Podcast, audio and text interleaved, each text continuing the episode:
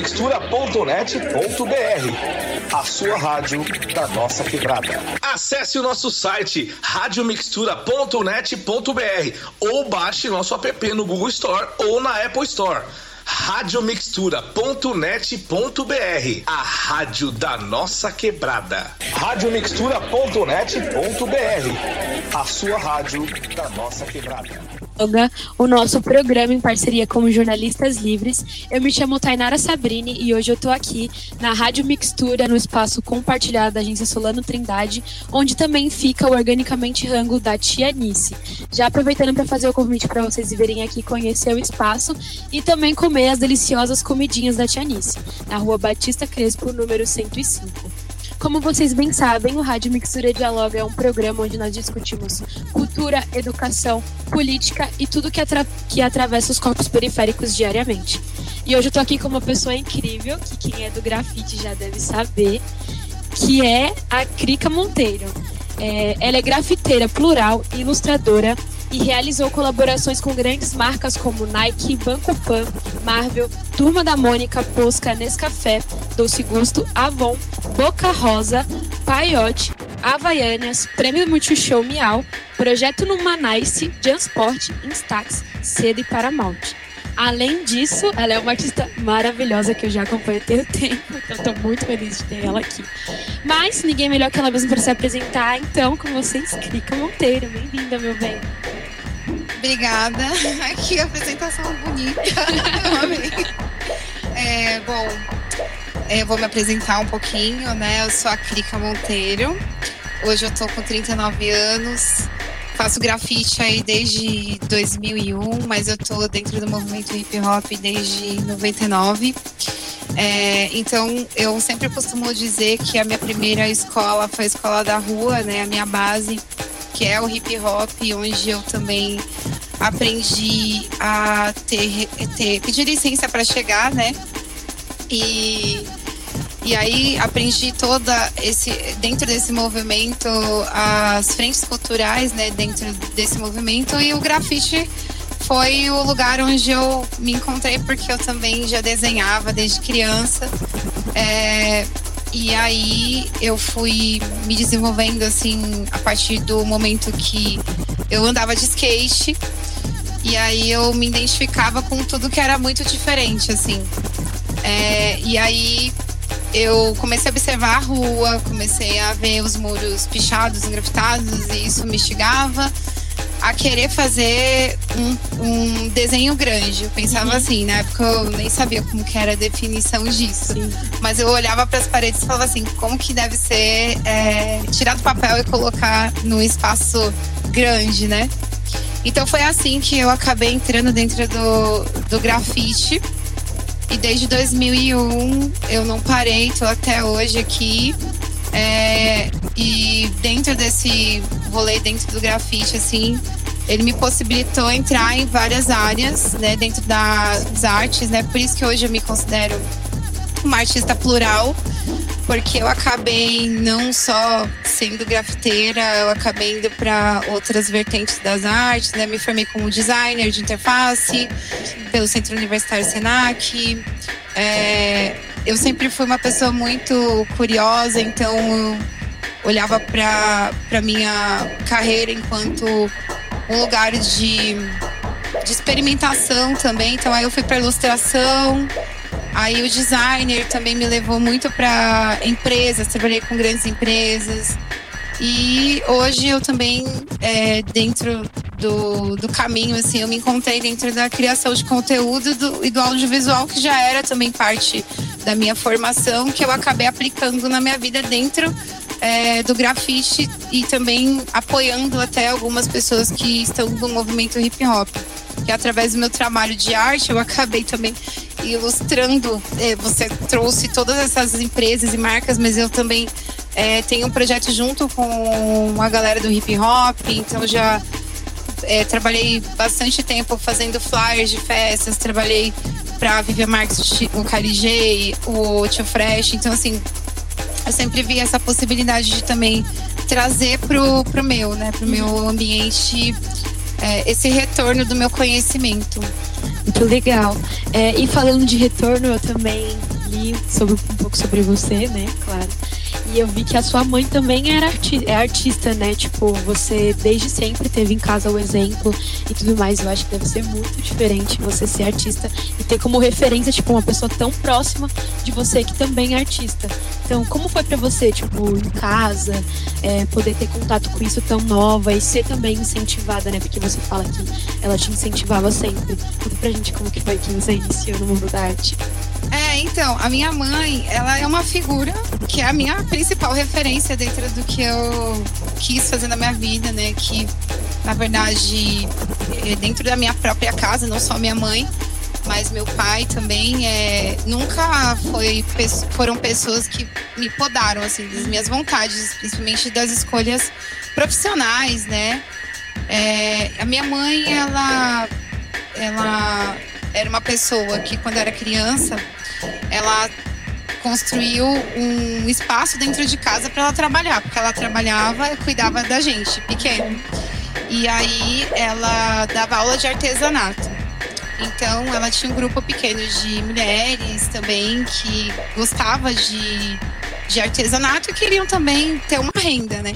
Então minha mãe fez esse curso e minha mãe também, ela costurava, né? Ela era costureira, fazia alta costura, né? Então eu acabei crescendo num ambiente que tinha muitos materiais, muita tinta, muito tipo de, de objetos. Sim. Então a, a, o ambiente, né, mesmo sem a minha mãe, minha mãe nunca foi essa pessoa que falou assim, olha, siga o meu caminho, uhum. né?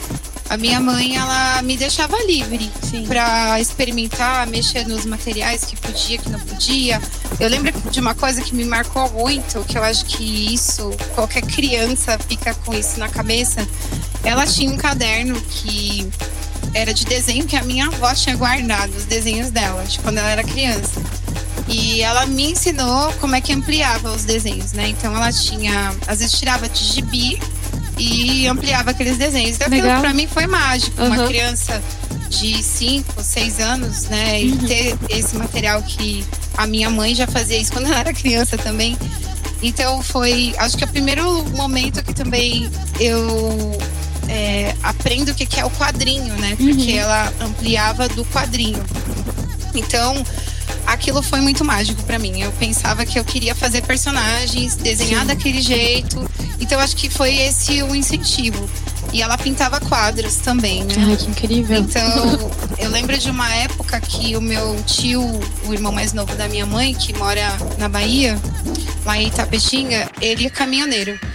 E teve uma, uma vez que ela fez uma feira né, de artes e vendeu assim para as pessoas que iam é, visitar é, lá em casa, né? Que era lá em casa também, uhum, isso daí. É, o espaço. E o meu tio acabou levando um monte de obras da minha, da minha mãe.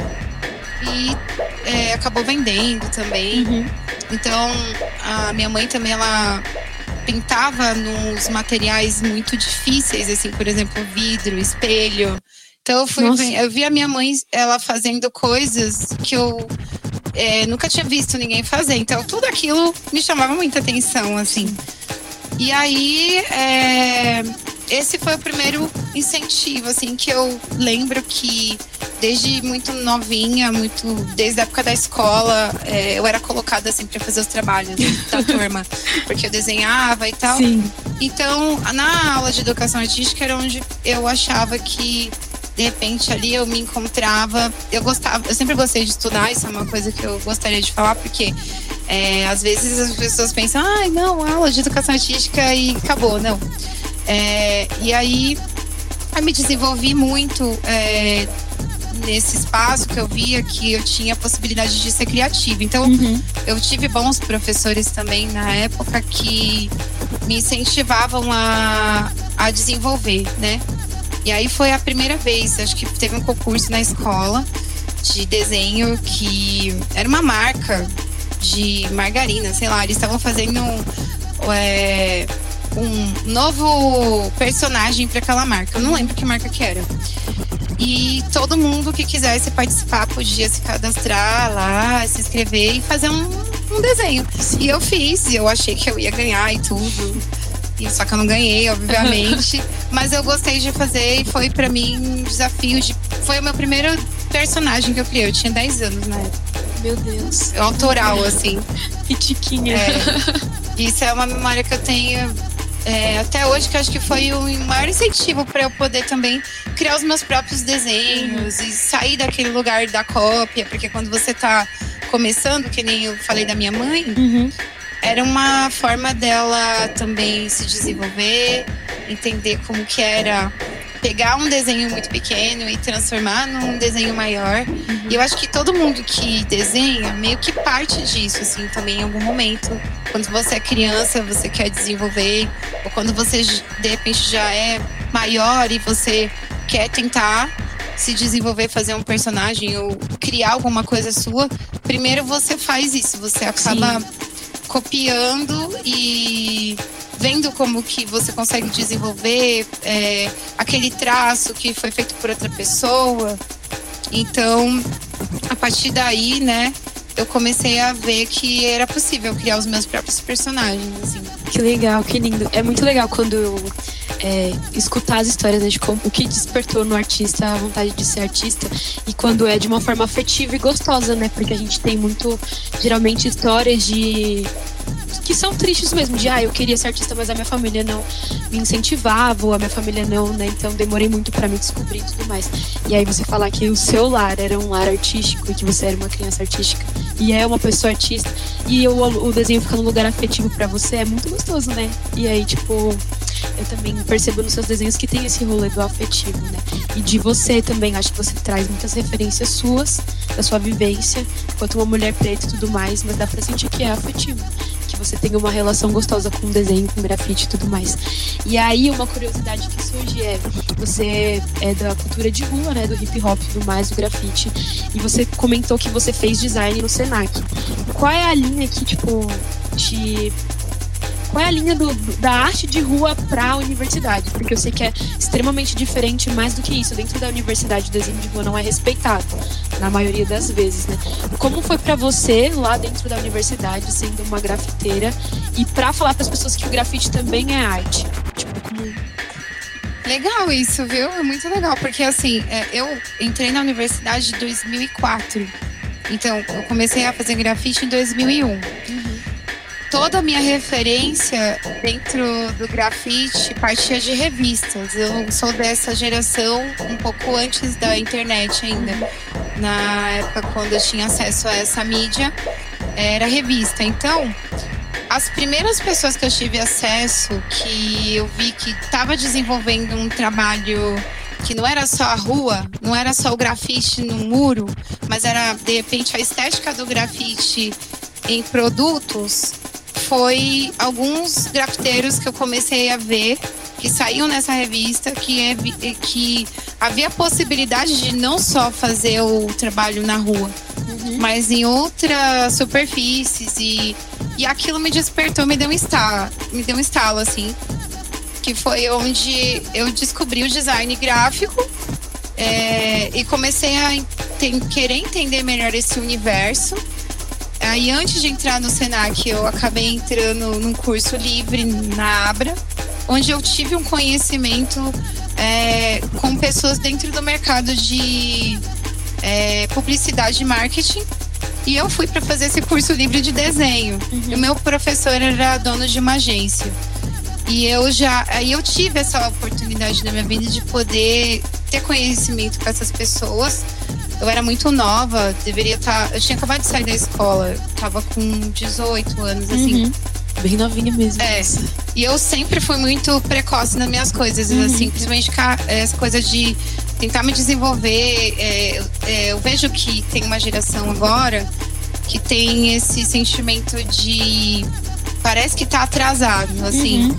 E naquela época eu tinha isso, porque eu tenho. Eu sou um pouco ansiosa. Mas é, eu sabia que a minha realidade não me possibilitaria é, fazer uma universidade paga.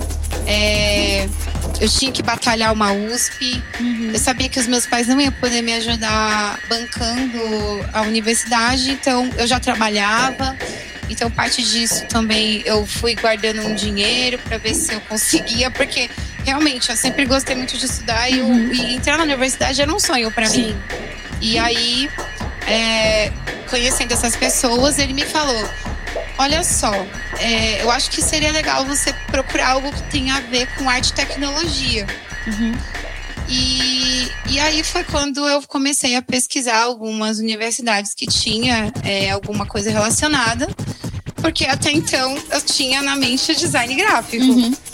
E aí eu descobri o Senac, que tinha o curso de design de interface e que abrangia muita coisa, é um leque de possibilidades dentro do, da criação, do mundo criativo, né?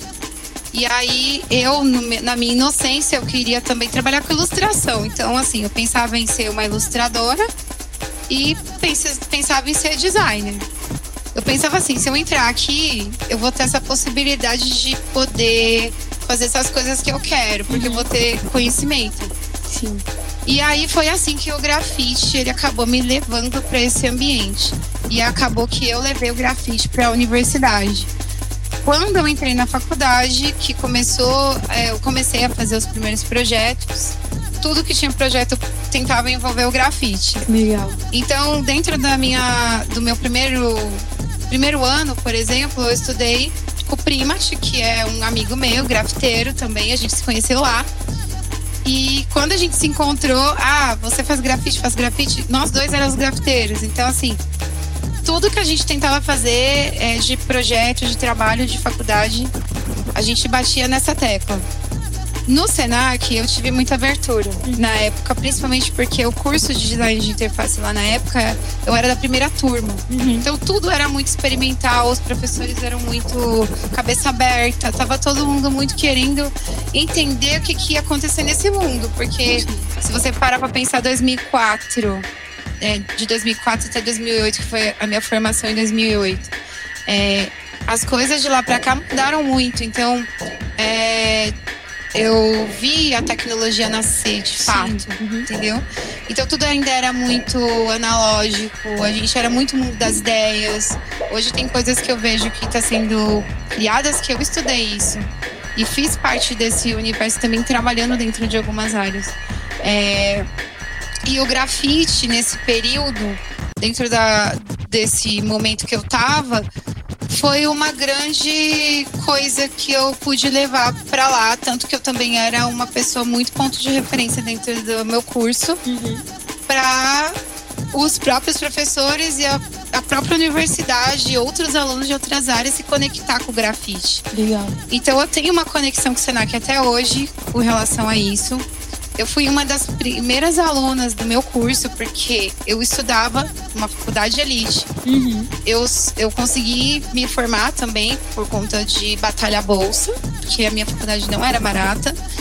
É, tive muito apoio, tive ajuda de outras pessoas, mas eu tinha também uma vontade de pegar tudo que eu tinha de conhecimento e trazer pra gente aqui, pro outro lado. Sim. Porque eu sempre pensava assim, cara, eu preciso levar isso para meus amigos, eu preciso levar isso para minha família, eu preciso transformar minha vida e eu, é, em paralelo no processo da faculdade, junto com outros amigos, a gente acabou escrevendo projeto, a gente fez um projeto de oficina para o Imbu das Artes. Então, assim, os meus professores me davam parabéns pelo, simplesmente porque eu era a única aluna do curso de, de design de interface que tinha esse cuidado e queria fazer projeto social, sabe? Sim.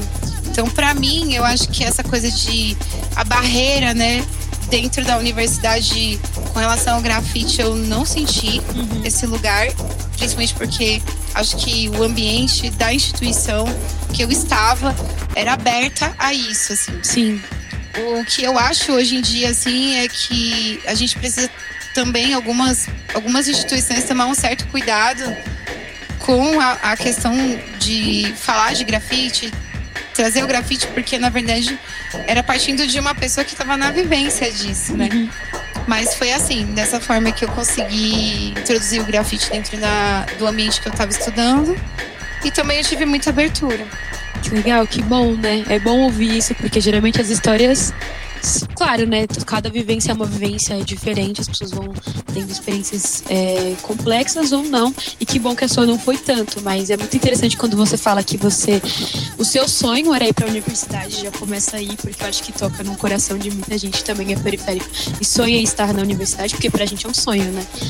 E que você conseguiu estar lá de uma forma saudável e conseguiu buscar elementos da universidade e trazer para cá.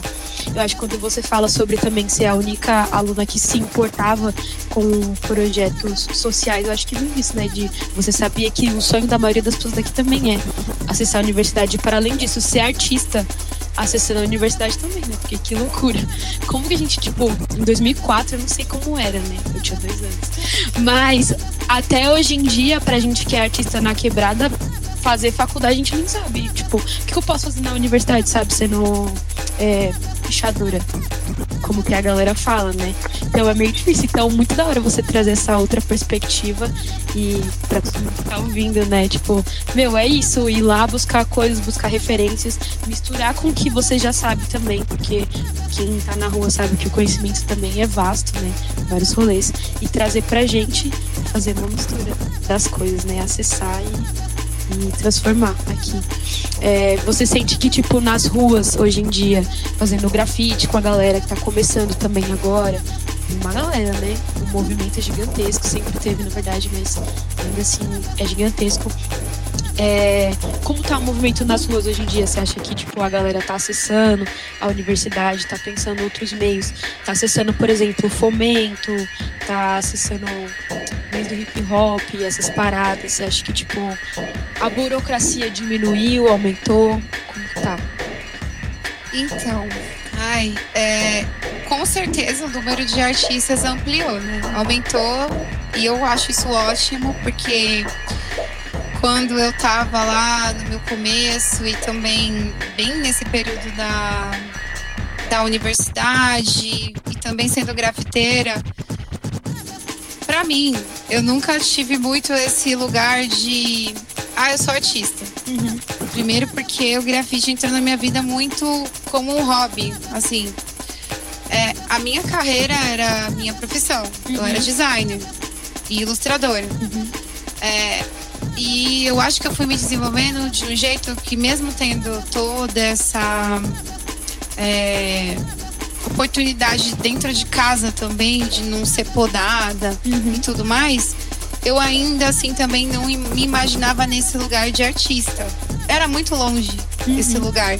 Mas eu sabia que eu ia viver do meu trabalho de arte de alguma forma. Sim. Eu ia trabalhar com ilustração, ia trabalhar com designer. É, e aí, foi nesse momento que também eu tive que me dividir entre ser artista, né, a grafiteira ali, e ser a designer. E aí eu via que eu era uma das únicas mulheres que estava sempre envolvida no, nas coisas junto uhum. com os uhum. grafiteiros. Isso era uma coisa que me incomodava. E o grupo, na época, né, tava com. Na época que eu entrei na faculdade, tinha uns 20 anos. Então, quando eu estava me sa saí formada, eu já estava com 24, 25 anos. É, a gente nessa essa turma, né, de pessoas assim, é, foram se desenvolvendo junto também. A gente foi descobrindo que a gente podia ter possibilidade de escrever um projeto, de não ser só os artistas que estão ali pintando, mas dando uma oficina de grafite e tal. É, e aí a gente foi vendo esse crescimento, porque a partir das oficinas que a gente acabou também criando, outras pessoas tiveram oportunidade de entrar dentro desse espaço. E também os fomentos né, de cultura. Eu vejo que cada vez que alguns de nós faziam algum evento, outras outras pessoas que deveriam que queriam começar dentro do grafite ou até mesmo dentro do movimento hip hop iam é, nesses eventos e acabavam conhecendo a gente é, se interessavam então tipo não necessariamente através de uma oficina mas o fato da gente levar o, a cultura para a rua a gente estava chamando a atenção daquela criança que estava ali observando a gente, do adolescente, de um jovem que foi é, com um amigo curioso porque queria ver fulano Beltrano pintar ou simplesmente também participar do, do grafite ali no dia.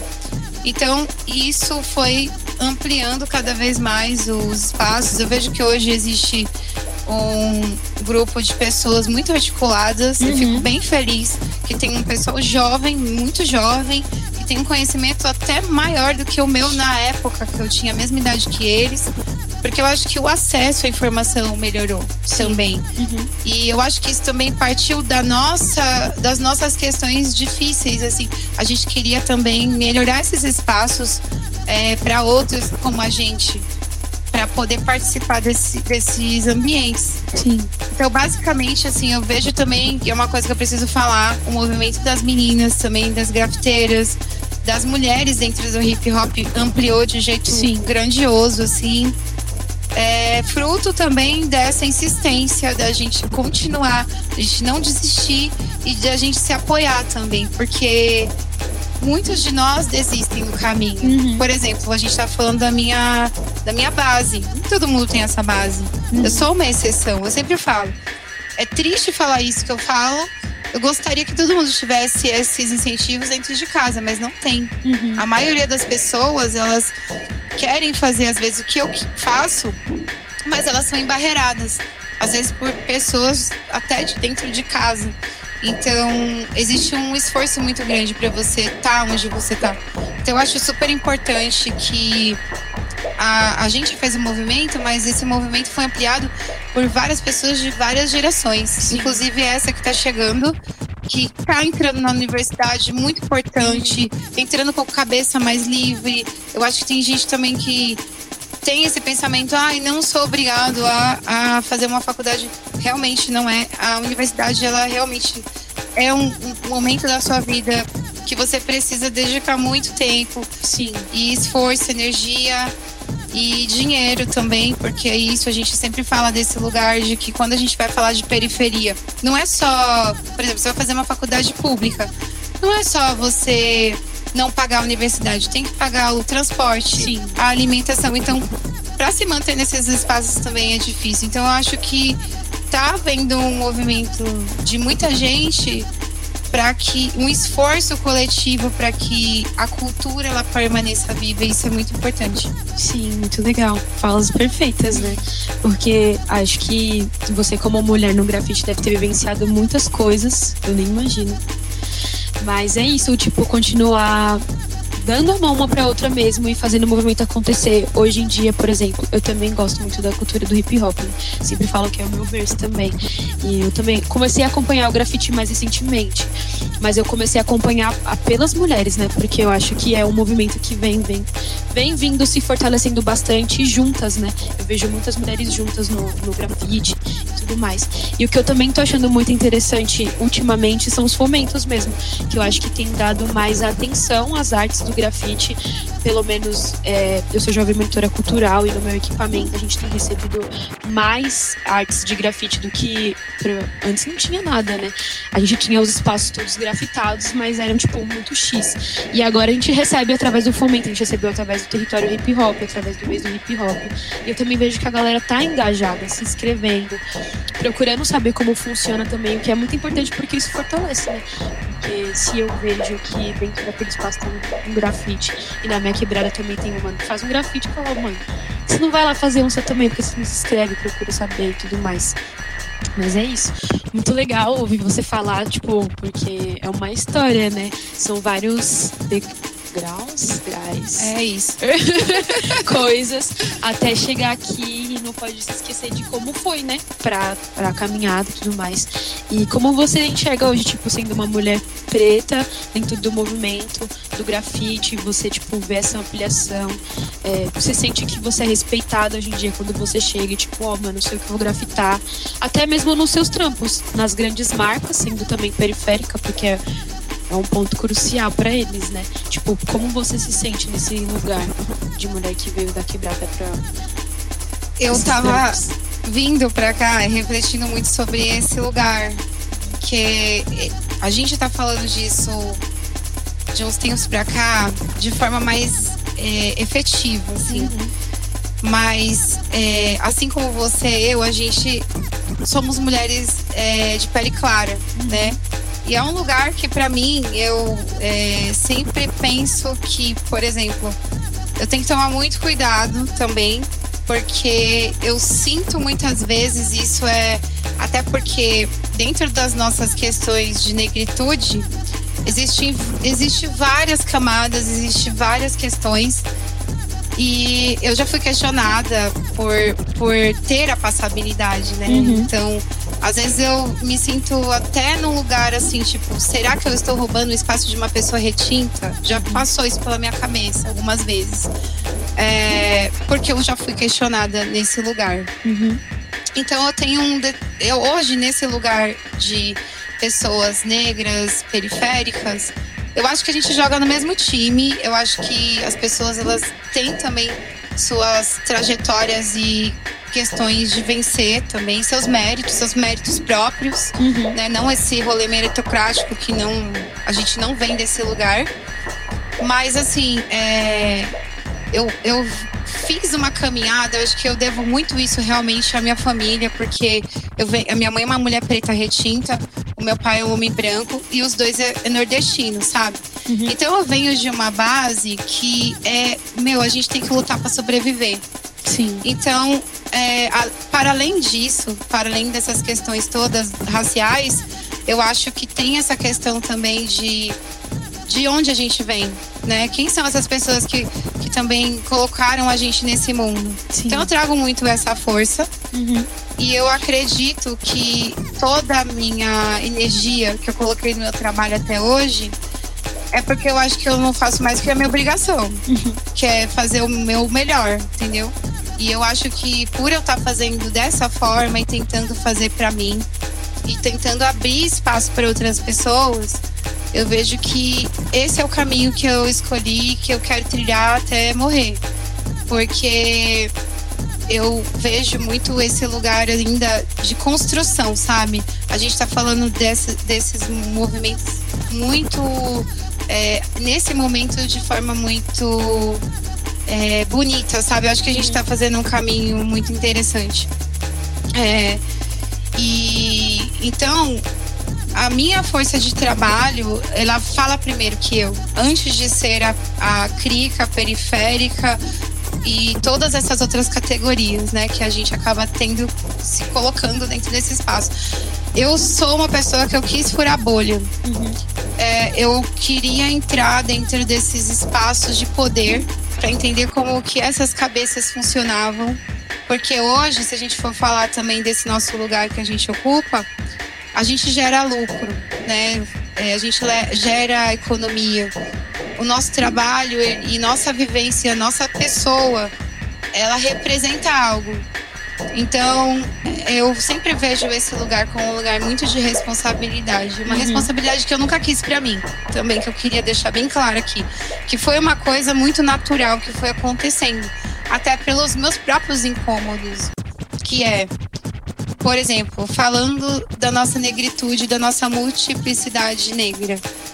Tem muita gente que não tem letramento racial. Como uhum. é que eu vou falar de racismo dentro de casa se eu também sou filha de um casal interracial? Uhum. Eu tive que aprender sobre tudo esse, todo esse lugar. É, eu tive que entender o meu amigo, minha amiga, que são pretos retintos que estão sofrendo muito mais realmente do que eu. Uhum. Assim, no sentido tipo de que o racismo é direto. É, e isso também me dói muito, porque a gente sabe do lugar que dói uhum. na gente. Então a gente fica no meio, a gente não é nem. É, a gente fica muito nesse lugar da confusão, uhum. né? Porque quando você chega num espaço de poder, que nem eu já tive quase a minha carreira inteira de trabalho, as pessoas me leem muitas vezes de mil formas. Sim. Então, às vezes, eu sou perguntada, Crica, mas você não é uma mulher negra, sabe? Porque eu tenho a pele clara. Uhum. Então, tipo, ah, mas você. Sabe? Eu falo, mas eu também não sou branca. Uhum. Então, tipo, tem esses lugares e aí você tem que ser didática. Aí você passa momentos da sua vida se questionando tu, é, nesse lugar. Feridas são abertas, mas aí, o que, que eu escolhi para mim? Cara, eu vou lutar é, sempre contra o racismo. Eu sou uma pessoa que venho desse lugar da diversidade E essa é, uma, é a minha missão. Então, assim, não importa se você é uma pessoa. É porque a pessoa branca, ela vai me ler realmente como uma pessoa preta. A pessoa preta, retinta, talvez que não tenha letramento racial, ela vai me ver também no lugar, tipo, como se talvez é, a gente não estivesse nesse espaço, ela estaria nesse espaço. Uhum. Que é, um, é, é, uma questão muito difícil. Mas tem também o trabalho da pessoa, tem o corre da pessoa, Sim. tem o que essa pessoa representa. Então, é, eu acho que eu tô no lugar que eu deveria estar. E falando disso tudo, é assim, eu vim para incomodar. Uhum. Eu tô aqui realmente para falar de vários assuntos que eu quero e o direito de ser feliz e direito também de ser alegre, entendeu? Uhum. Porque a gente fica muito nessa luta e às vezes eu, eu gosto muito de lembrar de uma coisa que eu conversei há muito tempo atrás com uma ex-chefe minha. Que eu queria ser um homem branco, privilegiado, que não precisa se preocupar com nada e que só desenha. Uhum. Não preciso lutar. Então, tipo, estar sendo uma artista e também estar na linha de frente, cara, é um negócio extremamente pesado. Uhum. Então, para mim também é, eu tiro um pouco desse meu peso das minhas costas, porque eu também tenho o direito de ser feliz e vencer nessa vida. Sim, com certeza. É isso. É, eu me, é realmente, eu me identifico muito em muito da sua fala, porque realmente é bem confuso, mas eu também penso que, por exemplo, você trabalhou com marcas que são muito grandes, falando não só sobre o grafite, mas sobre sua pessoa. Eu acho que independente de tipo ser pele clara ou não, quando você chega nesses lugares é o que eu sempre costumo falar. Eu não tenho que falar o que eu sou ou não, porque a sociedade sempre vai me lembrar. Então, tipo, é um bagulho que ninguém me questiona. Eu acho que dependendo dos lugares, quando você chega, a pessoa te lembra quem você é. E aí é onde o que você falou, que é, a gente vai saber onde que dói, sabe? É quando você se toca e fala, mano, é isso, é você tá na universidade também, que você percebe que a, as oportunidades são diferentes. Então, meu, são muitas questões. Eu só queria dar, colocar duas historinhas aqui, só para vocês entenderem, né? E acho que todo mundo é importante ouvir, falar sobre isso, porque assim, eu quase não falo sobre esse assunto. Uhum.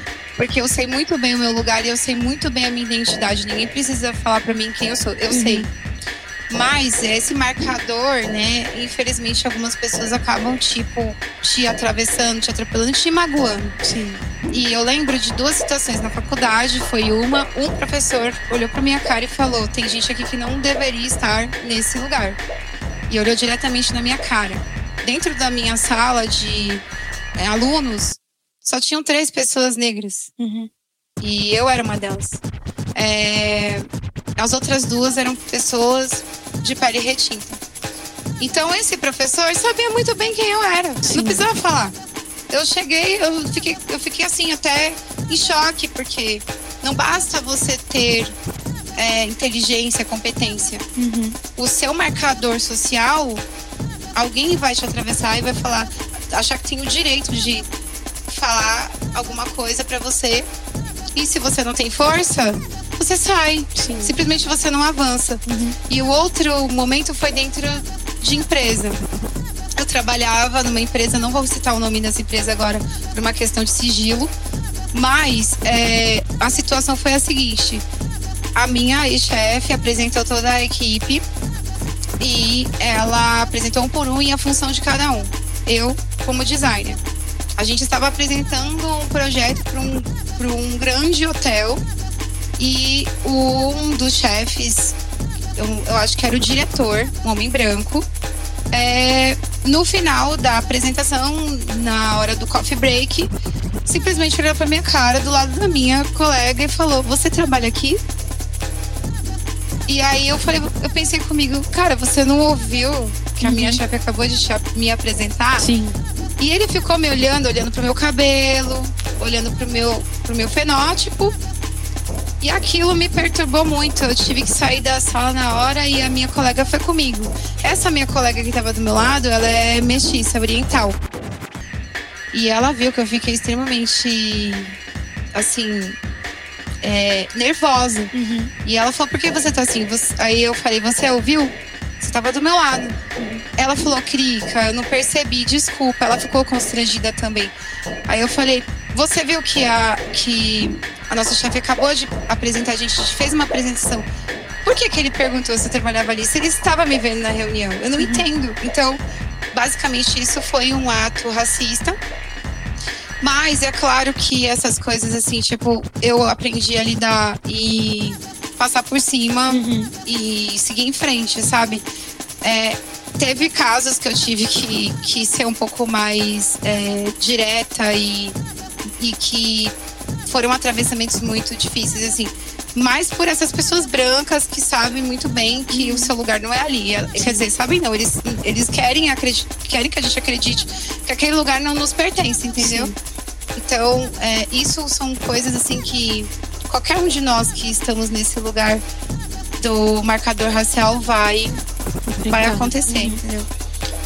Difícil. É, eu falar é foda, mas eu lembrei que eu não posso falar palavrão aqui. Mas é isso, eu acho que a gente tem que ter sensibilidade para falar de alguns assuntos, não tem como, tipo, não falar, porque são coisas que te atravessam, são coisas que provavelmente atravessam a grande maioria das pessoas que estão assistindo a gente, né? Que é tipo você vir de um lugar e aí não só falar sobre raça também, mas a classe, porque você também sofre violência pela sua classe. E ainda mais numa arte que, do grafite, né? Que a maioria das pessoas são periféricas, que representam, né, assim, de fato. Então, é importante falar dessas questões também. Mas eu achei muito, muito, muito lindo você falar que tem o direito de ser feliz. Eu acho que isso toca num ponto também que a gente geralmente não discute quando você é periférico e artista. Que, tipo, eu tenho o direito de ser uma artista e feliz, e tá tudo bem, desenhar, e falar sobre coisas boas também, não só sobre as coisas ruins. É, então, fala pra gente, você tá sendo feliz hoje com a sua arte, aonde ela te levou, você se reconhece nesse lugar. Como é pra você hoje em dia? Você olha e fala, meu Deus do céu, eu sou muito feliz. Olha, eu falo isso porque assim, eu hoje sou uma pessoa muito grata mesmo a, a tudo que, que eu me proponho a fazer. E eu acho que tudo que eu acabei me propondo a fazer me levou para coisas muito interessantes. Então, assim, eu sou muito feliz porque eu consigo hoje estar perto de pessoas que eu admirava, assim, que eu achava que aquelas pessoas iam ser. Eu nunca ia conhecer na minha vida é, estar em ambientes é, que você vê que de repente só um tipo de pessoa participa, que é uma elite uhum. e tudo mais. Então, assim, é, hoje com o meu trabalho eu posso viajar, eu posso trabalhar, por exemplo, com uma Ludmilla da vida, no Manais, Muito chique, um evento. Tá? É, eu pude conhecer o Maurício de Souza, estar com ele ali pertinho, sabe? A Mônica também, a filha dele. É, conheci inúmeros artistas e pessoas que nos bastidores é totalmente diferente do que a gente vê uhum. nas telas. E conviver com essas pessoas também me trouxe muito conhecimento. É, saber a hora de chegar, a hora de sair. E eu acho que a coisa que eu mais amo de verdade dentro do que eu faço realmente é conhecer lugares, pessoas, assim é, aproveitar a vida mesmo. Sim. E eu penso nisso, toda vez eu penso na minha mãe falando, filha, eu quero. Meus, é, o sonho da minha mãe geralmente era a gente ser feliz mesmo. Mas ela falava assim. É, aproveita a vida, aproveita, Sim. viaja, estuda e tudo mais. E eu fiz isso, sabe? Eu tenho feito isso na minha vida, assim. Então, através do meu trabalho, eu consigo me manter na vida. Então, eu fico muito feliz de poder hoje estar tá sendo reconhecida do jeito que eu gostaria, que não é só, ai, Krika, vem aqui, a gente troca, faz uma permuta de divulgação. Não, uhum. você tem que reconhecer meu trabalho, você tem que pagar por ele. Sim. Tipo, não. Essa, essa coisa de você, de repente, passar um orçamento e o contratante. É, te pagar o que você pediu. Sim. Então isso é um momento assim que eu vivo nesse, agora. Então, tipo, é, é, é a minha colheita que eu tô fazendo, sabe? Então, é, poder também partilhar isso com a minha família, com os meus amigos, poder estar tá com quem eu amo, sabe? Porque não adianta nada a gente construir uma carreira, fazer um monte de coisa e também não poder dividir isso com outras pessoas, Sim. sabe? Então, para mim, a felicidade é simples é assim, cara, água de coco, praia. Uhum. Eu desse jeito. Que delícia, que bom. A gente vai comentar um pouquinho mais sobre isso daqui a pouco. Porque agora, é, aqui na Rádio Mistura Dialoga, a gente tem alguns quadros. E aí, um deles é a nossa agenda de rolês que acontecem por aí, por São Paulo, rolês legais. E quem prepara essa agenda pra gente é a Irauó, uma pessoa incrível aqui da nossa equipe. E ela vai falar um pouquinho com vocês agora sobre o que, que vai rolar é, essa semana aí. Então, com você, Irauó. Salve, salve, galera. Eu sou a Irauó, sou PJMC, Programa Jovem Monitora Cultural, sou produtora, sou modelo e sou poeta. Eu vou passar um pouco dos rolês que vai rolar pela quebrada essa semana, beleza? Quinta-feira, às 7 horas, vai estar rolando Ciranda, amanhã, jogo de palavras. É, jogo de palavra falada, convido, convido o Islando 13, na biblioteca Mário de Andrade. Sexta-feira, às 6 horas, vai estar rolando o Looking for Life na Casa de Cultura do Campo Limpo. Sábado, às 5 horas, vai estar rolando o Arraial Santamarense, Santamarense é, no Centro Cultural de Santa Amaro. É, sábado e domingo vai estar rolando o Arraial no Bloco do Beco, do Bloco do Beco. E para balançar na mata também no, no sábado, no domingo, nas ruas Caneleiras 660. É, na Kermesse Tianice vai estar rolando no restaurante organicamente no domingo a partir das meio-dia. Segunda, às 7 horas, vai estar rolando o Islando 13 no Terminal Santa Amaro. Segunda também vai estar rolando a Batalha do PSA na rua Altino Alve Abreu, também às 7 horas. Quarta-feira, às 7 horas, Islã Pavio Curto, Islã do Oz, no, na Estação Osasco. É isso, galera. Da hora demais, pessoal. Então, tá lotada, a agenda tem muita coisa para fazer, muita festa. De... Eu não fui em uma festa junina até agora, vocês acreditam? Não fui uma. Mas se eu fosse vocês, eu não perderia. Ó, oh, o Arraiá do Santamarense, que tá na produção sou eu, hein, gente? Se eu não vocês lá.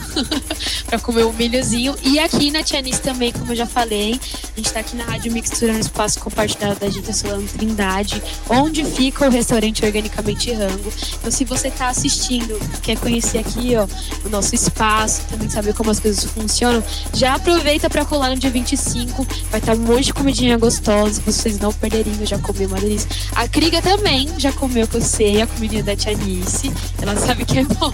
Eu vou vir, tá? Domingo. É, olha só onde encontrá-la. Estarei aqui. Vai ser incrível. Então, colhem muito, venham, participem. É, então, aproveitando, né? A gente vai comentar ainda um pouco mais sobre você e tudo mais, mas se você também quiser passar sua agenda de onde te encontrar, como te ver. Meu Deus do céu, como que eu faço pra seguir essa mulher? Fala pra gente aí onde a gente te encontra. É, bom, minhas redes sociais é Crica Monteiro, né? O Instagram é crica.monteiro. Aí tem o YouTube também, é, que tem alguns conteúdos lá. E eu vou voltar com fé logo mais. Mas tem bastante coisa que é Crica Monteiro também.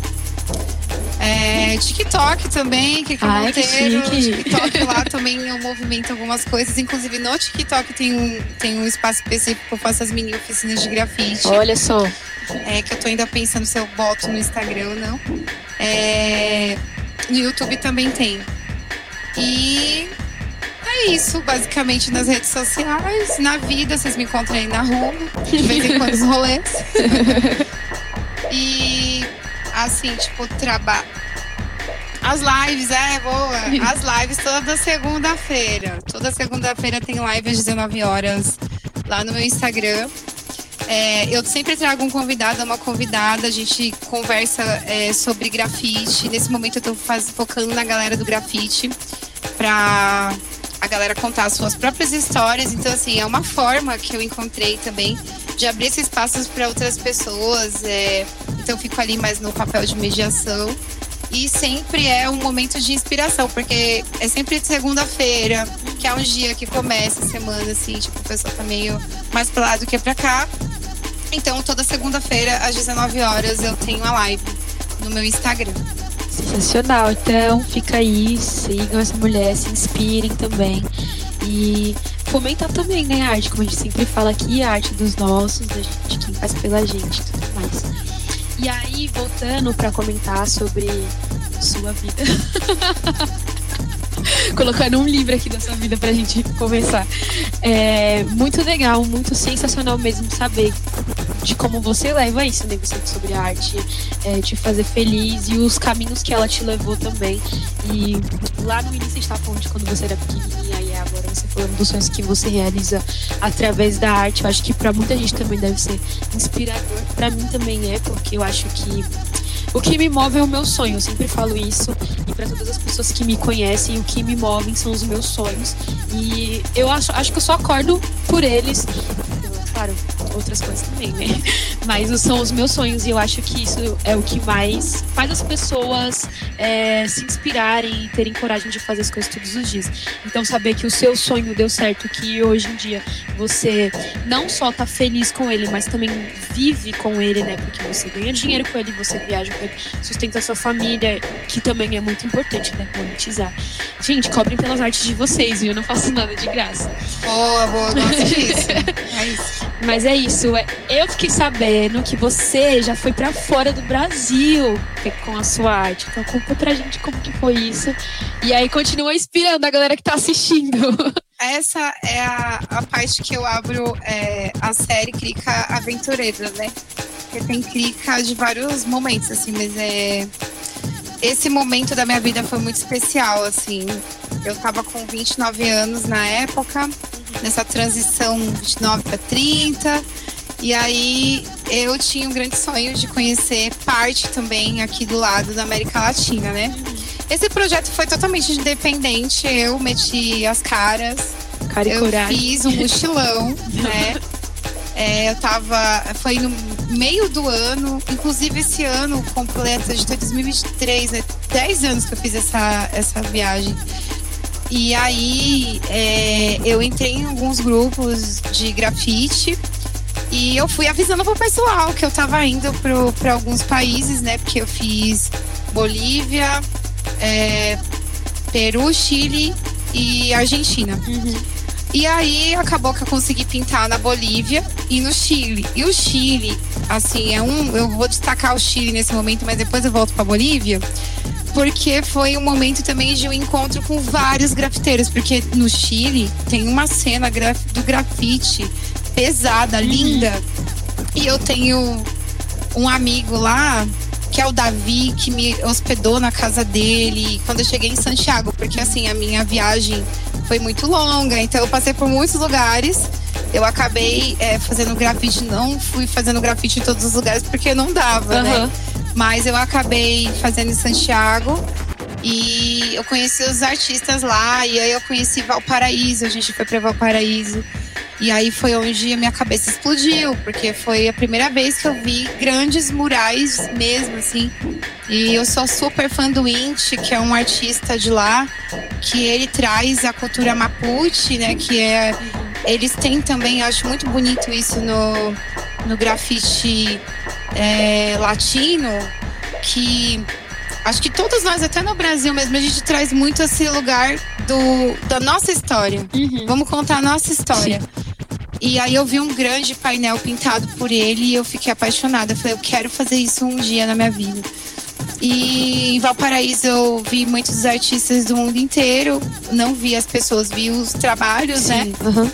E vi trabalhos de pessoas que eu gosto, que eu admiro, amigos meus também. Então, para mim, o Chile foi um lugar especial, assim, com relação ao grafite. Já na Bolívia, é, eu encontrei, né, nessa minha conversa com esses artistas eu estava tentando fazer conexão, Uhum. e eu encontrei um artista que estava, acho que início de. Tava se iniciando assim, ele super se animou, ai, Crica, vamos se encontrar tal. E foi muito interessante, porque assim, eu não levei material daqui do Brasil para lá. Tive que comprar o material lá. Então, assim, as latas de spray na Bolívia é muito diferente. É, porque, como é um país que tem uma renda muito baixa, né? Assim, uma- essa coisa do, do spray muito diferente. Eu usei uma marca que eu nunca tinha visto na minha vida. E era um. um spray que tinha até um caninho dentro, que é muito diferente das latas que a gente vê por aí. E eu achei super interessante essa experiência é, de ter esse movimento de ir na loja comprar o material, de ter essa conexão com um artista de lá, boliviano. A gente Legal. acabou pintando em La Paz mesmo, na capital da Bolívia. E naquele momento é, é muito interessante porque a rua ela é muito, muito especial para mim, assim, é onde a gente vê gente de todo tipo. E como eu estava viajando já há um tempo, eu fui vendo o povo do campo e o povo da, da cidade. Então tinha essas mulheres que usam o chapéu, a trança. Uhum. Quando tava no, na capital, elas eram. Elas tinham umas vestes assim muito elaboradas e, e chiques e tal. E é, elas é, me impactavam, assim, porque culturalmente a Bolívia é linda. Uhum. Com relação tanto a essa coisa visual quanto a, a cultura em si, né? Porque a maior parte da população é indígena. Uhum. E as cores, a, os tecidos, tudo me inspirava, assim. Tanto que dessa, dessa viagem que eu pude fazer e levar o grafite, eu trouxe muita inspiração durante a minha caminhada inteira até pensando na é uma pesquisa que eu faço hoje em dia com o meu trabalho mais voltada para a questão da cultura afro, que é a indumentária, né? Se a gente for pensar em povos indígenas e afro, nossa, meu, é muito rico. É muito colorido, é uhum. muito cheio de detalhes. Então, é, eu pude ver também a miséria, né, desse país que, mesmo assim, as pessoas fazem muitas forças ali. Eu pintei num, num ambiente muito específico lá em La Paz, que era uma parte muito tranquila, mas o outro lado, tipo, eu presenciei as mulheres indo visitar os, os homens na cadeia, sabe? Tinha uma cadeia, assim. Então, essas experiências de pintar nesses lugares mesmo, de você estar tá na rua, foi um, uma experiência muito incrível. No Chile, por mais que tenha grafite em todo lugar, no espaço que eu estava pintando, que estava pintando até com pessoas que eu conheço ali, a gente era xingado pelas pessoas na rua. Sério? As pessoas não aceitam o grafite. Aqui no Brasil ainda é, mais, é bem mais aceitável. Isso é uma coisa muito importante de falar. Cada lugar que a gente vai, pode ser países ou estados, as pessoas vão receber de formas diferentes. Sim. Cada cidade grande vai receber de um jeito, cidade muito pequena vai receber de outro. Países, então, tipo, tem gente que realmente, mesmo se você tá ali com autorização, eles chamam a polícia. Meio que no Chile aconteceu quase isso, mas não veio ao caso porque é, a gente tava com uma pessoa que podia é, tomar conta da gente, assim, uhum. né? Mas eu entendi que era território estranho, então também tem que tomar cuidado. Então essas experiências para mim foi incrível, assim, uhum. de poder sair também, pegar minha mochila, viajar por aí, conhecer esses lugares que é muito diferente do Brasil e que tem também uma cultura muito rica e também, Sim. nossa, admira demais a gente, sabe? É muito lindo ver o quanto eles admiram a gente, assim. É, foi uma pena não conseguir pintar no, no, no Peru nem no Chile, porque assim, o Peru, ele é um país e para onde eu fui, né, que eu fui pro Cusco, fui pro Machu Picchu, eu fiquei tão encantada com aquela natureza que eu vou pintar pra quê, gente? Deixa eu curtir, é aquela Sim. história da, de deixa eu ser feliz. Né? Uhum. É, porque pintar também é um lugar para mim que é hoje, meu trabalho, eu me confundo muito sobre é, minha diversão e meu trabalho, é as uhum. duas coisas. É, mas é coisa séria quando eu tô fazendo um trabalho mesmo. Uhum. Então, na Argentina eu também não fiquei muito assim tranquila para pintar, porque é um país bem racista. Então eu via que tinha muitos olhares e tal. Eu não, não sabia onde comprar tinta, essas coisas, e também não tinha ninguém eh, em contato. Enfim, Sim. mas aproveitei a viagem e quando eu voltar para esses lugares, quem sabe eu, eu pinto de novo, assim, ou faça algum trabalho nesses que eu não fui pintar ainda. E é isso, é através dessas viagens que acabou minha. É, eu comecei a pensar, eu quero conhecer o Brasil, eu quero Uhum. pintar no Brasil, eu quero pintar no meu país. E para além disso, hoje eu tô querendo expandir pro, pro mundo, né? Quero viajar, agora que a gente não tá mais na pandemia Uhum. e tal. Eu também tenho esse sonho de viajar por aí levando minha arte. Ai, que legal. Eu fico toda felizinha, porque é muito legal ver que você fica com um brilho no olho até. E contando as histórias toda feliz, nossa. Mas deve ser muito da hora você sair daqui e, tipo, beber da fonte, né? Esquisito falar isso. Mas, tipo, ter outras referências e de pessoas também que você já admirava antes. Mas conhecer outros trabalhos também, né? Porque você vai andando na rua, por exemplo, aqui em São Paulo. Meu Deus, você vai andando na rua, dependendo do lugar que você vai, são vários grafites. E são várias formas diferentes, várias ideias. E, meu, a galera é muito criativa. Eu fico maluca. Meu Deus, como será que a pessoa pensou nisso? E aí, imagina para o país também, né? Deve ter, mano, muita coisa, muitas outras referências. Muita coisa legal. Muito. Depois eu quero ouvir mais histórias. Vocês vão ficar só com o spoiler, porque a gente vai ouvir depois. E como foi pra você? Você também já trabalhou com a turma da Mônica e a Marvel e tudo mais. É, você fez vários trabalhos, né? Assim. Mas você já, tipo, realizou algum trabalho de revista de quadrinho voltada pra periferia e que tenha, tipo, representação das ruas e tudo mais? Esse tipo de trabalho você já fez também?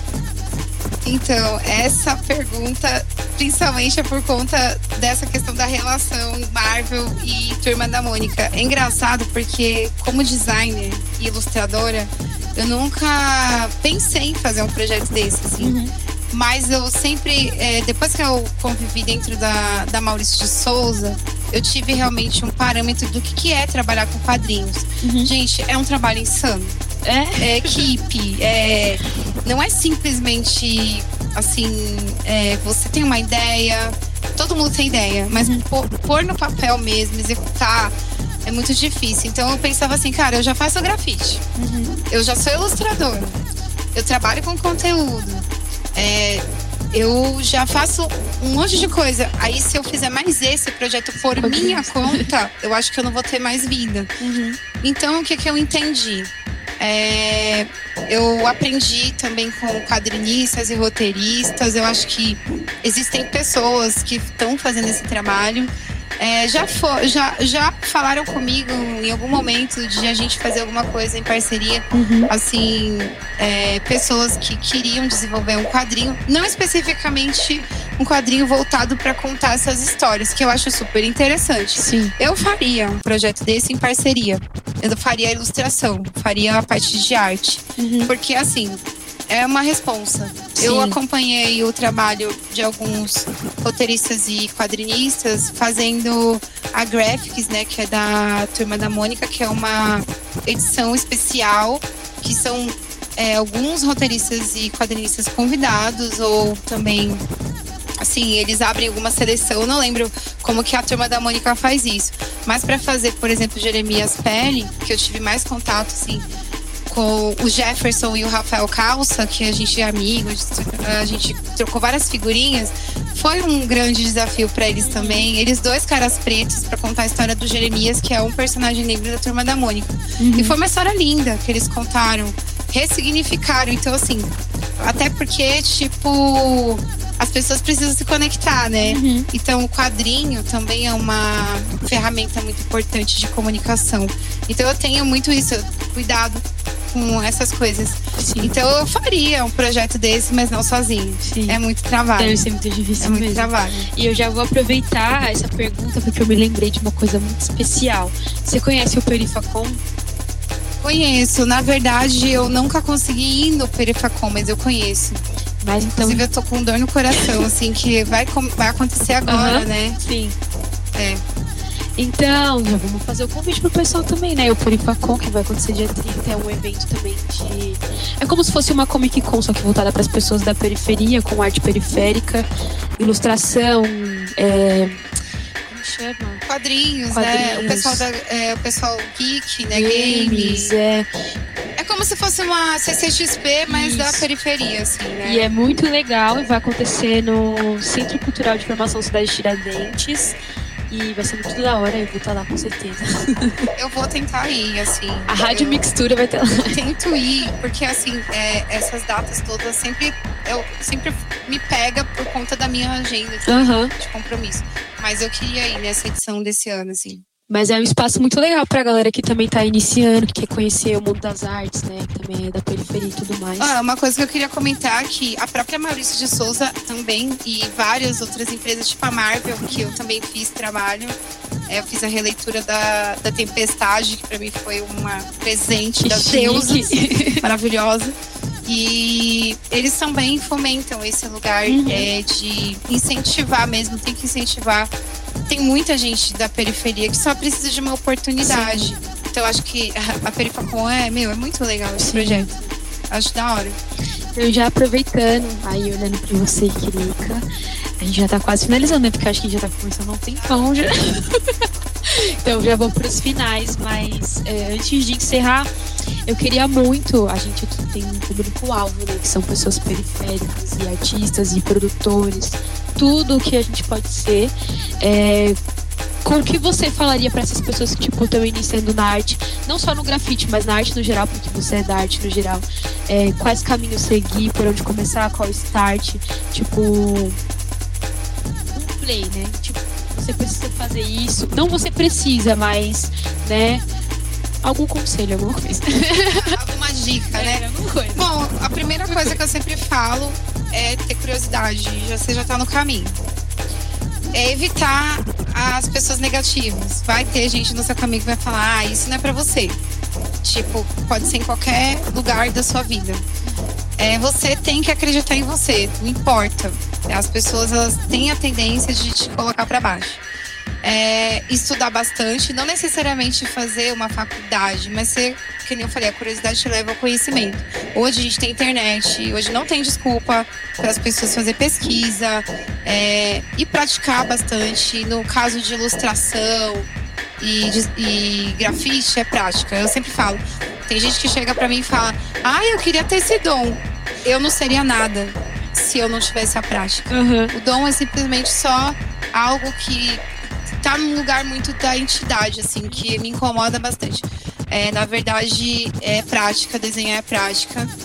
E dentro de um, de um movimento, sei lá, se você quer ser qualquer coisa na vida, dentro de qualquer área, é, tem que se esforçar bastante. Sendo periféricos, é difícil. Eu não queria passar isso adiante, mas que é doloroso. Parece que a gente tem que sempre tem- é, se sacrificar mais do que todo mundo. É, mas eu, eu espero que essa caminhada para quem está começando agora seja mais leve do que como foi para mim Sim. né?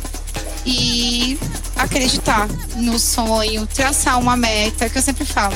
Não adianta nada você querer fazer alguma coisa, mas para que você quer fazer? Né? Tentar é, trilhar um caminho interessante. Eu acho que escutar as pessoas mais velhas, porque eu sinto que tem uma galera mais jovem chegando com sede, que quer, que quer brilhar já. Mano, existe um processo. Uhum. Não adianta nada você querer fazer a coisa para acontecer agora. As coisas vão acontecer é, gradativamente. Sim. Então, é um dia de cada vez também. E, meu, mete o pé. Se quem quer ser grafiteiro, eu já falo logo. Vai, pega a mochila, pega o muro e vai pintar. Se for no caso do grafite. Se for para fazer qualquer outra coisa, se inspirar nas pessoas que vieram antes, se inspirar em, em coisas legais. é, e tentar fazer dar certo. Porque acho que a parte mais difícil também. Bater nas portas. Sim. Que é isso, ninguém vai te. O job não vai cair no colo aqui, Sim. ó. Tem que Tem que fazer encarar, né? acontecer também. Tem que encarar. Basicamente tudo isso. Depois eu posso passar uma relação se você quiser. Manda. Tô brincando. Mas apenas isso é só a dica, né? Mas nossa, é incrível é isso. Eu acredito muito em tudo isso que você falou. E aí, eu também, enquanto você tava falando, tava lembrando que na- no Twitter, seu Twitter, você sabe, tá rolando uma trend muito legal para artistas, que é pro artista desenhar. Ele quando ele era criança, conversando com ele hoje em dia. Daí eu queria também que você comentasse o que a Krika, criança que tava lá, vendo o desenho, falando, meu Deus, eu queria muito ampliar isso. Falaria pra você hoje em dia, tipo, ela estaria, estaria satisfeita o que aconteceu? Olha, eu queria fazer um agradecimento, posso? Pode. quero agradecer a TV Cultura, porque foi através da TV Cultura que eu tive esse lugar de falar. Eu criei a criança, a crica menininha lá, vendo desenhos de massinho. E eu falei, mãe, eu quero fazer isso aí. E eu faço isso hoje, uhum. sabe? Então. é isso. É, resumidamente, tipo, eu vi é, essas.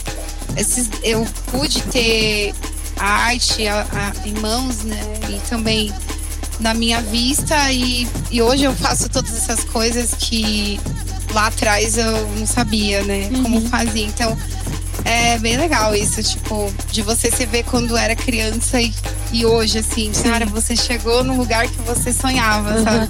É bem legal isso. Então eu só agradeço, assim, a esses, essas pessoas também que me deram apoio, porque a gente não faz nada sozinho também. Que bom eu fico muito feliz de você ser feliz, né? Na verdade, de você viver da arte e tudo. E aí eu também sempre dou o meu conselho, né, para as pessoas que estão ouvindo. Não que eu seja uma pessoa muito experiente, mas às vezes tem coisas boas para falar. E aí, dessa conversa nossa, eu acho que o que eu entendo é que acreditar no sonho faz sentido. E todas as vezes que eu levanto, na verdade, que tem dia que é, desculpa mãe, foda, é, mano, pensar, meu Deus do céu, por que eu tô levantando? É pelo meu sonho.